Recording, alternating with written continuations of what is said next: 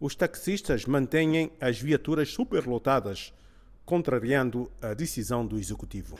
Nós somos taxistas que transportam séries de pessoas diariamente e com esse carregamento de três lotação afeta-nos bastante.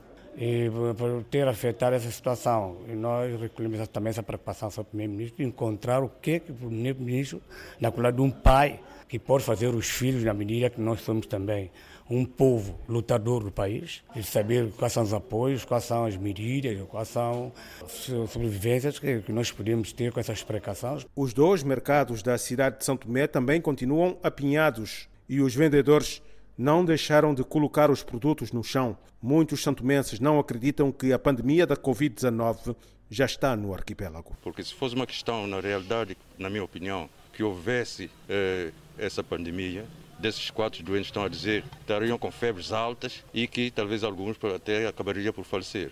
O Movimento Social Democrático Partido Verde de São Tomé e Príncipe, força política sem assento parlamentar, liderado por Elsa Garido, manifesta profunda preocupação e lança um apelo ao governo e ao presidente da República. Não faz sentido que o mercado permaneça ativo e nas condições que conhecemos, aberto até às 16 horas. É de extrema urgência que cada feirante faça as suas vendas nos seus distritos e zonas bem delimitadas e respeitando as medidas de segurança. Recomendamos vivamente a Sua Excelência, o Presidente da República e o Governo a declararem o estado de quarentena domiciliário sem mais demora.